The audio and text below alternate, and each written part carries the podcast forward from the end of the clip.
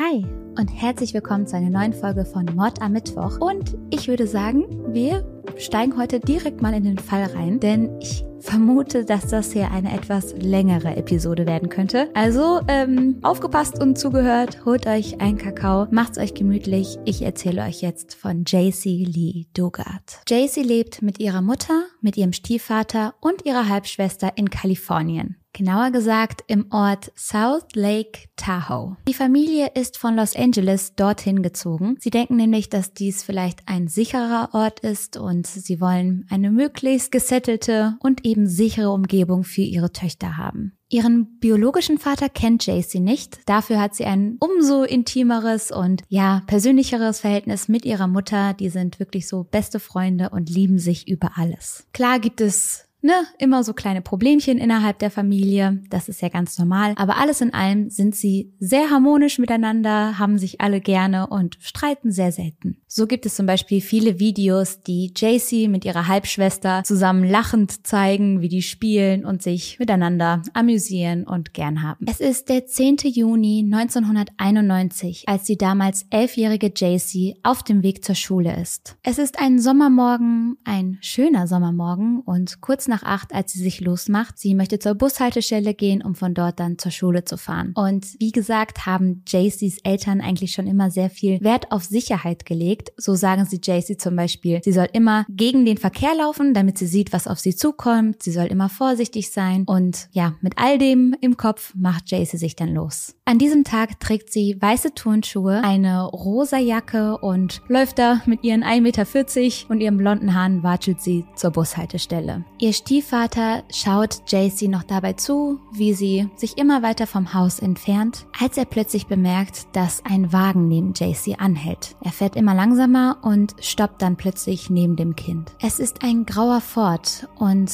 der Fahrer dieses Wagen kurbelt dann ein Fenster herunter. Als nächstes sieht der Stiefvater eine Frau aussteigen und diese versucht JC dann in das Auto zu zerren. Er hört JC noch schreien. Er sieht, wie sie versucht mit Händen und Füßen sich gegen diese Frau zu wehren. Daraufhin steigt dann ein Mann aus und einer der beiden, das kann der Stiefvater aus der Entfernung nicht ganz festmachen, hat einen Elektroschocker dabei und versetzt JC damit einen Schlag. Durch diesen Schock ist JC bewusstlos, die beiden packen sie ins Auto. Und der Stiefvater, der zu diesem Zeitpunkt natürlich schon längst losgerannt ist, um seiner Tochter da zu helfen, kommt leider zu spät. Er schnappt sich sein Fahrrad und versucht dem Wagen noch hinterherzufahren. Er ruft, er schreit, aber er kann sie nicht mehr einholen. JC kommt derweil langsam wieder zu sich. Sie ist in eine Decke eingewickelt und sie sagt, sie hat das Gefühl, ihr Hals wäre ganz rau. Später erzählt sie, ich erinnere mich noch, dass sich mein Hals sehr trocken und kratzig anfühlte, als hätte ich geschrien. Aber ich erinnere mich nicht, geschrien zu haben.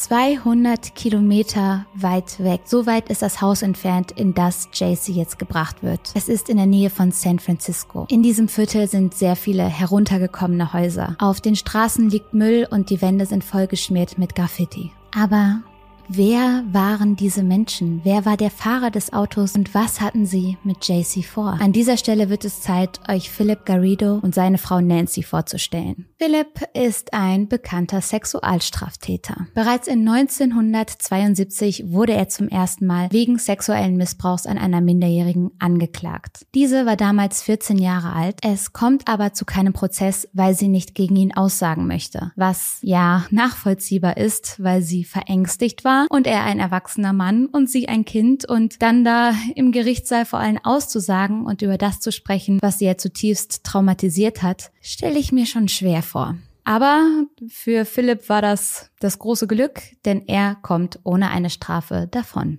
Der nächste Vorfall, von dem man weiß, findet in 1976 statt. Die damals 25-jährige Katie Hall ist auf einem Parkplatz. Ihr Auto springt nicht an und sie ist ein bisschen verzweifelt, als sie plötzlich Garrido in seinem Auto sieht. Und sie geht zu ihm, fragt ihn, ob er sie ein kleines Stück mitnehmen könne und er sagt, ja, gerne. Kaum hat die Fahrt begonnen, überwältigt er Katie dann und bringt sie zu einem Schuppen. In diesem Schuppen vergewaltigt er sie stundenlang und Katie sagt später, ich dachte, ich würde sterben. Außerdem sagt sie, dass er das alles irgendwie geplant hatte. Es wirkte auf sie, als hätte er diese Tat im Voraus schon organisiert und sie wäre jetzt nur das zufällige Opfer gewesen. Eines, worauf er schon lange gewartet hätte. Zu Katies großem Glück fährt an diesem Abend ein Polizeibeamter an dem Schuppen vorbei und sieht, dass die Tür so seltsam offen steht. Als er sich das Ganze näher angucken möchte, findet er dann Katie und Garrido. So konnte er Katie in dieser Sekunde dann retten. Garrido sollte für diese Tat sehr, sehr lange ins Gefängnis, kommt jedoch nach elf Jahren wieder frei. Das gelingt ihm aufgrund eines psychologischen Gutachtens, nachdem er auf einem guten Weg ist und keine besondere Gefahr mehr darstellen würde. Merkt euch diese Worte.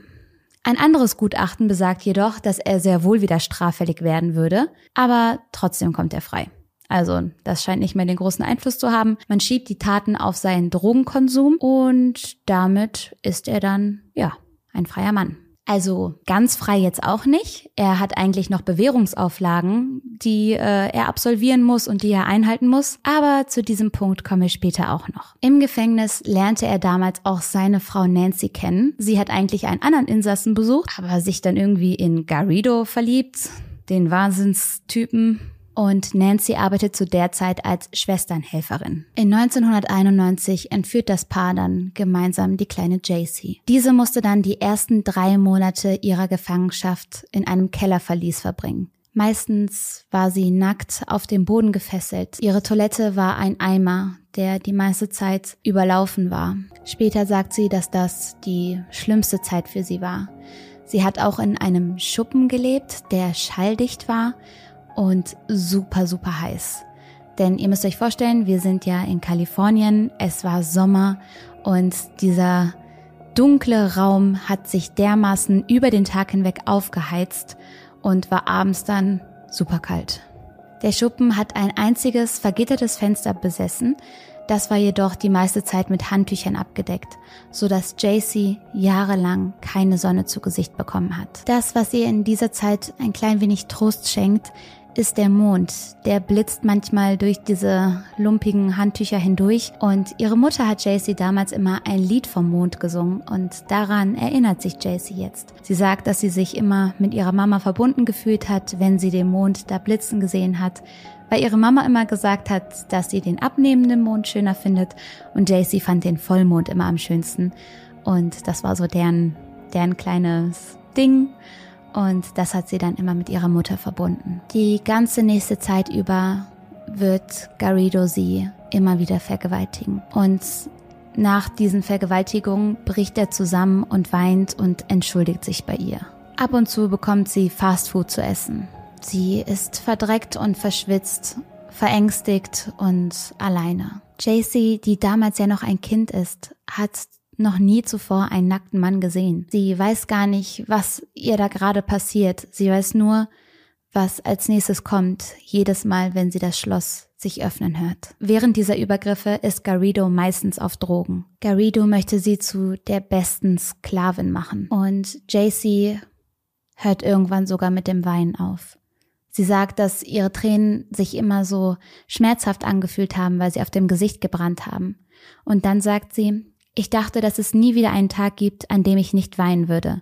Doch nach einer Weile nahm ich mir vor, nicht länger zu weinen. Sie muss alles abgeben, was sie mit ihrer alten Identität verbindet. Sie darf nicht mehr ihren Namen sagen, sie muss ihre Klamotten ausziehen. Die einzige Sache, die sie vor Nancy und Garrido verstecken konnte, ist ein kleiner Ring mit einem Schmetterling darauf. Den hat sie behalten, um sich an ihr altes Leben zu erinnern. Außerdem ist JC so, so gut darin, sich aus Kleinigkeiten etwas Schönes zu machen. So bekommt sie dann irgendwann Barbie-Puppen geschenkt und fängt dann an, sich aus Kakaotüten, aus so, ihr kennt diese Tetrapacks, wo Kakao drin ist, daraus baut sie sich dann Möbel für diese Puppen zusammen und schafft es mit ihrer Fantasie aus praktisch gar nichts, Dinge zu erschaffen. 1992, da ist JC schon ein Jahr in Gefangenschaft, schreibt sie in ihr Tagebuch Sie haben etwas gemacht, das sonst niemand für mich tun würde. Sie haben 200 Dollar gezahlt, nur damit ich ein eigenes Kätzchen bekomme. Und ich finde, daran sieht man schon so gut, wie sie es geschafft haben, die kleine Jaycee zu manipulieren. Denn sie freut sich so sehr über dieses Kätzchen. Dabei sind Nancy und Garrido ja die schrecklichsten Menschen überhaupt. Und trotzdem schafft Jaycee es, irgendwie das Gute in ihnen zu sehen und sich über das großzügige Geschenk zu freuen.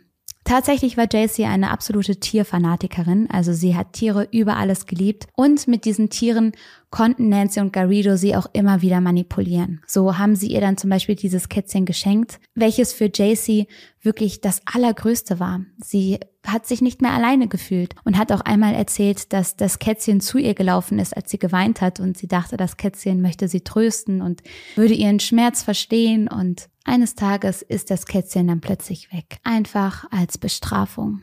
Wofür auch immer. Dann irgendwann, Jaycee ist schon 14 Jahre alt und die Entführung bereits drei Jahre her, eröffnen ihr Nancy und Garrido, dass sie schwanger ist. Etwas, das Jaycee gar nicht selber bemerkt hat. Woher soll sie das wissen? Woher soll sie wissen, welchen Wandel der weibliche Körper dann durchmacht? Das sind alles Dinge, die sie ja nie gelernt hat. Und so muss sie dann ihr Kind in Gefangenschaft bekommen, ohne die Möglichkeit, sich richtig darauf vorzubereiten. Garrido sagt ihr, er würde sich damit auskennen und er würde das schon machen und sie darf Videos zum Thema Geburt gucken, Fernsehshows. Die Geburt wird jedoch der absolute Horror. JC hat grausame Wehen, ihr geht es absolut schlecht und Garrido ist nun mal kein Arzt. So reißt er nach der Geburt die Nabelschnur mit der Hand ab. Garrido gibt dem Kind dann den Namen Angel. Es ist ein kleines Mädchen und obwohl Garrido den Namen ausgesucht hat, findet Jaycee Gefallen daran. Außerdem freut sie sich wahnsinnig über das Kind, weil sie jetzt nicht mehr alleine ist. Sie hat eine Aufgabe. Da gibt es jemanden, um den sie sich kümmern muss, der Tag und Nacht bei ihr ist und ein bisschen warm ist und für sie da ist. Ich war nicht mehr allein. Ich hatte jemanden, der mich liebte und den ich lieben konnte. Mit 17 Jahren, also Sechs Jahre nach der Entführung bekommt Jaycee dann ein weiteres Kind von Garrido. Auch wieder ein Mädchen, welches sie dann Starlight nennen. Und nach der Geburt des zweiten Kindes hört der sexuelle Missbrauch durch Garrido plötzlich auf. Und der Grund dafür ist nicht richtig klar. Ich glaube jedoch, leider nicht, dass es was damit zu tun hat, dass er plötzlich einen Respekt vor JC bekommen hat. Ich vermute eher, dass es daran liegt, dass JC körperlich mittlerweile eine Frau geworden ist und Garrido sich damals ein Kind ins Haus geholt hat. Aber für JC ist das natürlich eine wahnsinnige Erleichterung und sie spürt zum ersten Mal etwas wie Normalität. Also nicht in dem Sinne, wie wir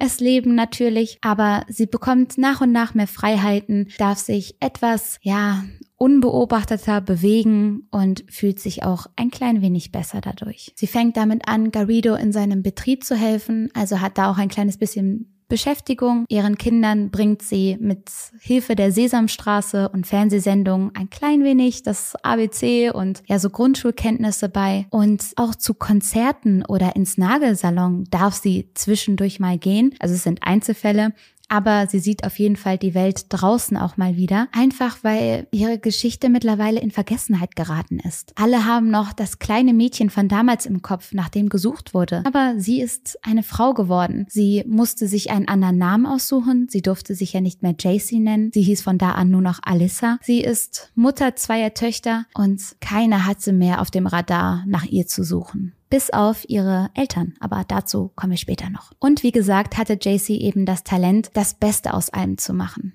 Sie hat jede Möglichkeit genutzt, irgendwie das Ganze in was Positives zu wandeln, etwas Schönes sich daraus zu suchen und sich selbst und ihren Kindern eine Freude zu bereiten. Außerdem lebt sie nicht mehr in diesem Schuppenverlies, sondern in einer Art Zelt im Garten von Garrido. Am Anfang war das wohl sehr spartanisch eingerichtet. Das heißt, das Zelt war nicht dafür gedacht, dass man darin lebt, sondern halt für so einen netten Campingurlaub im Sommer. Und deswegen war es nach einer Zeit kalt und feucht und immer wieder ist durch den Boden und durch die Wände Nässe eingedrungen. Als jedoch die Mädchen dann zur Welt kommen, pimmt Garrido das Ganze ein wenig auf. Das heißt, sie bekommen ein größeres Zelt und so einen Boden da reingelegt. Ich glaube aus Holz oder Zement. Auf jeden Fall so, dass keine Feuchtigkeit mehr durch den Boden an die Füße gelangen kann. Wahnsinn. Danke dir. Dieses Zelt ist hinter einer Hecke im hinteren Teil, so im Hinterhof versteckt. Es ist nicht direkt einsehbar, aber gehört eben ganz klar zum Grundstück von Garrido. Und auf diesem Grundstück befindet sich auch seine Druckerei. Ich habe ja eben schon erwähnt, dass JC dort öfter mal ausgeholfen hat, dass für sie auch eine Beschäftigung war und sie da ab und zu sogar Muster entworfen hat. Und einer der Kunden erinnert sich sogar daran, sie dort gesehen zu haben. Er beschreibt die Situation folgendermaßen. Er kam in die Druckerei und wurde von einer höflichen blonden Frau begrüßt. Garrido hat ihm damals erzählt, es sei seine Tochter, Alicia. Er erzählt außerdem, dass diese Alicia ihm niemals Andeutung gemacht hat, wer sie wirklich ist. Sie hatten wohl E-Mail-Verkehr, haben auch telefoniert miteinander und JC hat niemals auch nur das Gefühl vermittelt, dass sie ein Entführungsopfer ist und dass sie Hilfe braucht. In 2002 schreibt JC in ihr Tagebuch, doch wie kann ich ihm sagen, dass ich frei sein möchte? Dass ich eine Familie habe. Ich möchte ihm niemals wehtun, wenn es in meiner Macht ist, dies zu verhindern. Mit diesen Worten redet sie damals über Garrido. Das deutet natürlich darauf hin, dass sie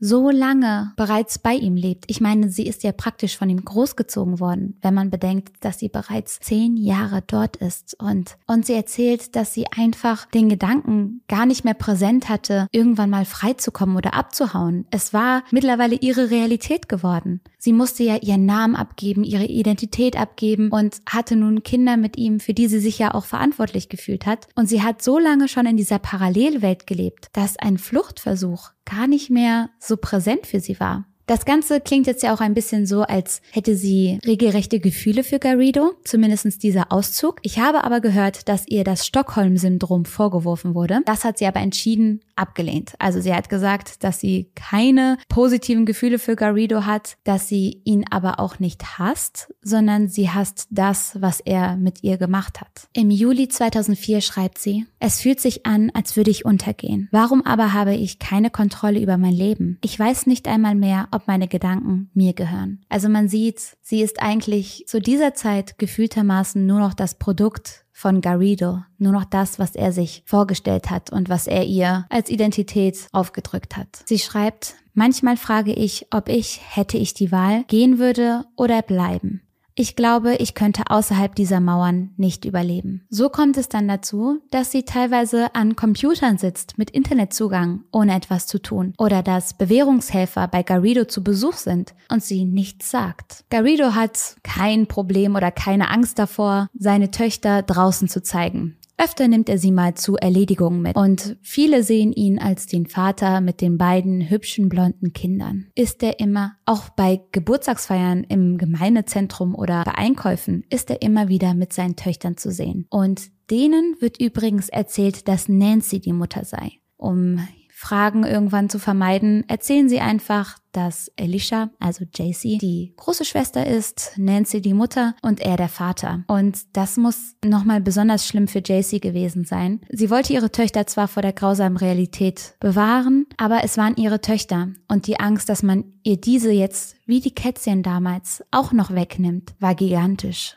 In 2008 schreibt Garrido den Behörden unter seiner Adresse eine Vereinigung ein und diese nennt sich dann God's Desire, also Gottes Verlangen. Und zu dieser Zeit wird sein religiöser Wahn auch immer größer und raumeinnehmender. Alle müssen beten, alle müssen auf das hören, was er sagt. Er selber hält sich für den Auserwählten. Und das fand ich so eine gruselige und schockierende Parallele zu dem Fall Elizabeth Smart. Ich weiß nicht, ob ihr euch noch an den erinnert, aber ihr Entführer hatte auch diesen religiösen Wahn und hielt sich selbst für Emanuel, so hat er sich dann auch genannt, den Auserwählten.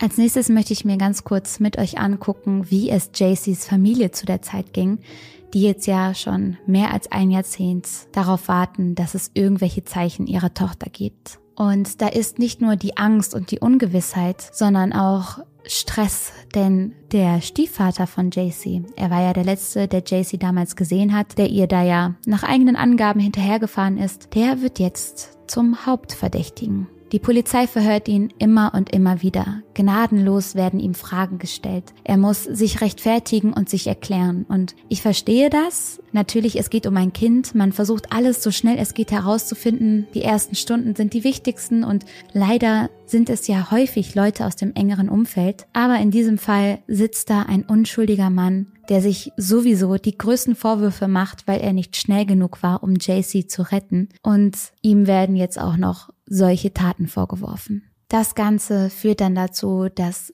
Stiefvater und Mutter von JC sich trennen, in Depressionen versinken und nicht mehr wissen, was sie mit sich anfangen sollen. Und das ist wirklich herzzerbrechend, weil so oft in allen möglichen Quellen betont wurde, wie schön deren Beziehung vor all dem gewesen ist. Zurück zu JC. Wir befinden uns jetzt mittlerweile am 24. August 2009, 18 Jahre nach JCs Entführung. Garrido ist wieder mit seinen zwei Töchtern unterwegs. Er nimmt sie mit, um religiöse Flyer zu verteilen und ein Beamter fällt dieses Trio auf. Erstmal ist da dieser Fanatiker Garrido und dann sieht er, dass die Mädels ungewöhnlich blass aussehen. Als er ihnen dann unauffällig Fragen stellt, sagen die Mädchen, dass sie eine Schwester haben, die Alicia heißt. Und dass Garrido ihr Vater sei. Irgendwas stört den Beamten aber in dieser Situation. Irgendwas lässt ihn nicht los und er beginnt einige Nachforschungen anzustellen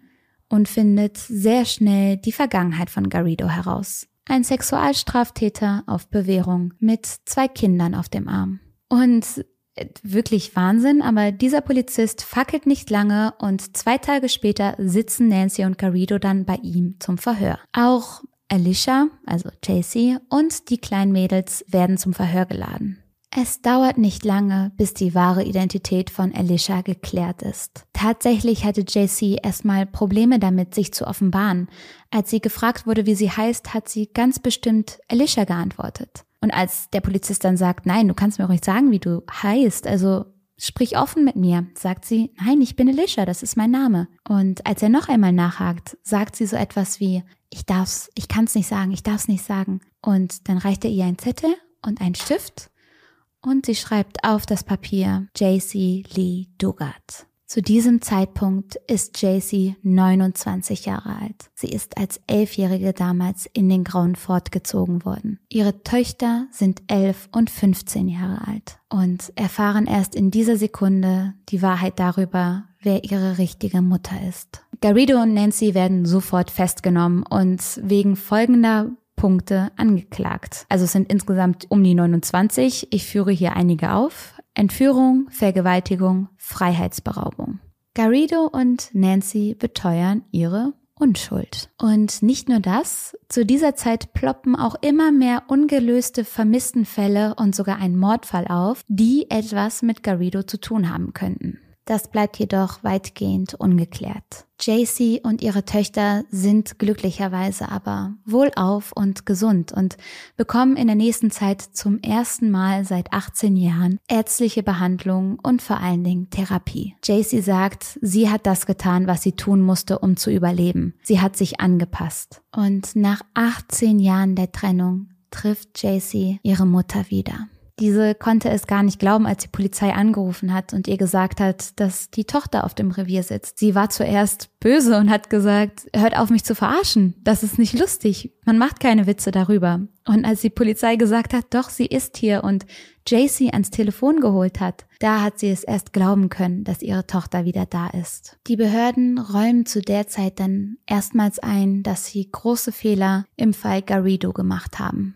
In 2009 untersuchen sie dann sein Grundstück und stoßen auf Knochen. Bei denen könnte es sich um menschliche Überreste handeln. Die Polizei vermutet damals, dass es sich um zwei vermisste Mädchen handeln könnte. Im März 2010 gibt JC dann ihr erstes Interview. Ich möchte allen für die Unterstützung danken und bestätigen, dass es mir gut geht. Es braucht seine Zeit, aber ich erhole mich langsam. Und JC und ihre Töchter leben mittlerweile an einem unbekannten Ort. In 2011 bekennen Garrido und seine Frau Nancy sich dann endlich als schuldig. Hintergrund hierbei ist aber eine Vereinbarung mit der Staatsanwaltschaft. Garrido wird dann zu 431 Jahren Haft verurteilt. Seine Frau zu 36 Jahren.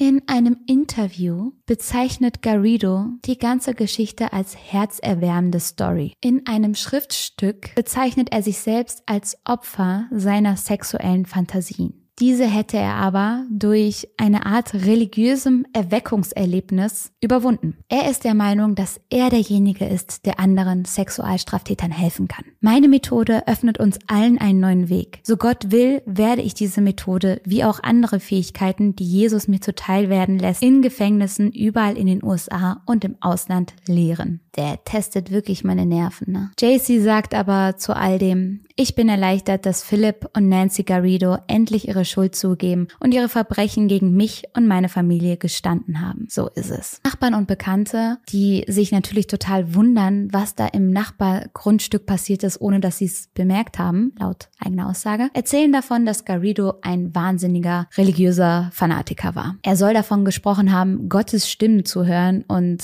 sei über die Straße gelaufen und habe allen von seinen Prophezeiungen erzählt. JC und ihre Töchter bekommen eine Auszahlung von 20 Millionen Dollar. Dieses Geld soll dazu dienen, dass sie sich ein Leben aufbauen können denn sie haben ja absolut gar nichts und sie sollen sich davon ein Haus kaufen und sich eine Privatsphäre aufbauen können. Und zum Schluss, um nochmal den Puls ein bisschen in die Höhe zu treiben, möchte ich mit euch die verpassten Gelegenheiten der Beamten besprechen. In 1993, also zwei Jahre nach der Entführung, muss Garrido ins Gefängnis. Er hatte damals nämlich gegen seine Bewährungsauflagen verstoßen und so blieben JC und Nancy alleine. Das ist übrigens sehr interessant, weil Nancy oft versucht hat, die Schuld bei Garrido alleine zu lassen. Sie sagt zum Beispiel Dinge wie, ach, ich hätte so gehofft, dass er an dem Tag der Entführung eine Migräne gehabt hätte, dann wäre all das nicht passiert und so. Aber in der Zeit ist Garrido im Gefängnis. Sie hatte über einen Monat lang Zeit, zur Polizei zu gehen, jemanden dazu zu rufen, JC zu befreien. Aber sie hat sich dazu entschlossen, sie weiter gefangen zu halten. In der ganzen Zeit danach kommen regelmäßig Bewährungshelfer zum Haus von Garrido. Doch denen fällt nichts auf. Genauso wenig wie den Kunden der Druckerei oder Nachbarn oder Bekannten. Eine Nachbarin jedoch, Erika Pratt, ruft im November 2006 die Polizei. Sie beschreibt Garrido damals als sexsüchtigen, psychotischen Sexsüchtigen, so, und erzählt, dass er mit Kindern zusammen in seinem Hinterhof leben würde und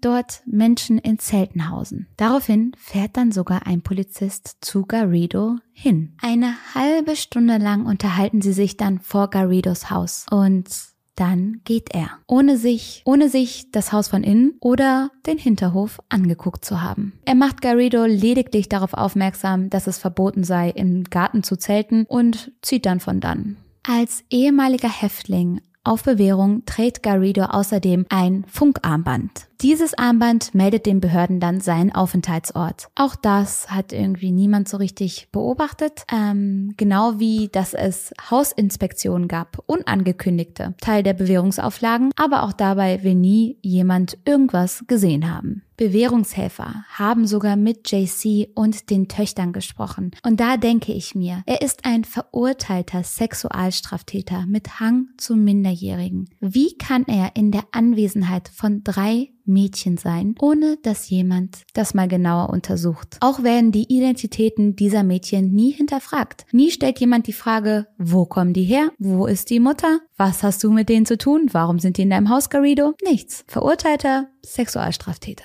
Über 60 Mal war die Polizei insgesamt bei Garrido und ein Sheriff sagt später, wir haben die Chance verpasst, ein früheres Ende herbeizuführen. Ich kann am Ablauf der Dinge nichts mehr ändern, aber wir schlagen uns selbst deswegen. Wir hätten neugieriger, wissbegieriger sein und einen oder zwei Steine umdrehen sollen. Richtig. Und da konnte ich nicht anders, als mich an den Fall von Natascha Kampusch zu erinnern, denn auch dort waren Bekannte, waren Nachbarn, Leute haben sie gesehen und die Polizei hat ja damals sogar das Auto des Entführers durchgesucht, ohne zu einem Schluss zu kommen. Und endet der heutige Fall. 18 Jahre Gefangenschaft. JC schreibt später ein Buch, welches A Stolen Life heißt, also ein geklautes Leben. Und das stimmt. 18 Jahre ist eine verdammt lange Zeit und sie hat wahnsinnig viel verpasst. Ihre Schulzeit, High School, University, alles was dazu gehört. Doch muss ich sagen, dass in vielen Interviews JC so eine Positivität ausstrahlt und nicht mal Wut in sich hat. So wie sie zum Beispiel Beispiel gesagt hat, ich hasse nicht ihn, ich hasse das, was er getan hat. Und das finde ich eine, also ich finde, das strahlt eine wahnsinnige Größe aus und relativiert manchmal so ein bisschen die Problemchen des Alltags. Denn ich dachte, heute, ich hätte nicht so guten Tag gehabt. Und dann habe ich mir JCs Fall nochmal zu Gemüte geführt und jetzt hier mit euch besprochen. Und dann denke ich manchmal, wenn JC nach all der Zeit, nach all dem, was passiert ist, es schafft, trotzdem das Schöne in den Dingen zu sehen und die negativen Gefühle irgendwie draußen zu lassen, dann schaffen wir das auch, wenn, wenn hier wieder ein paar paar blöde Rechnungen und äh, ne, sonst was im Briefkasten liegt. Also ja, ich wünsche euch was von ganzem Herzen. Ich hoffe, es geht euch allen gut. Schreibt mir gerne mal in die Kommentare, was ihr zu dem Fall denkt. Und genau, lasst uns positive Energie verstreuen. Ja, macht's gut.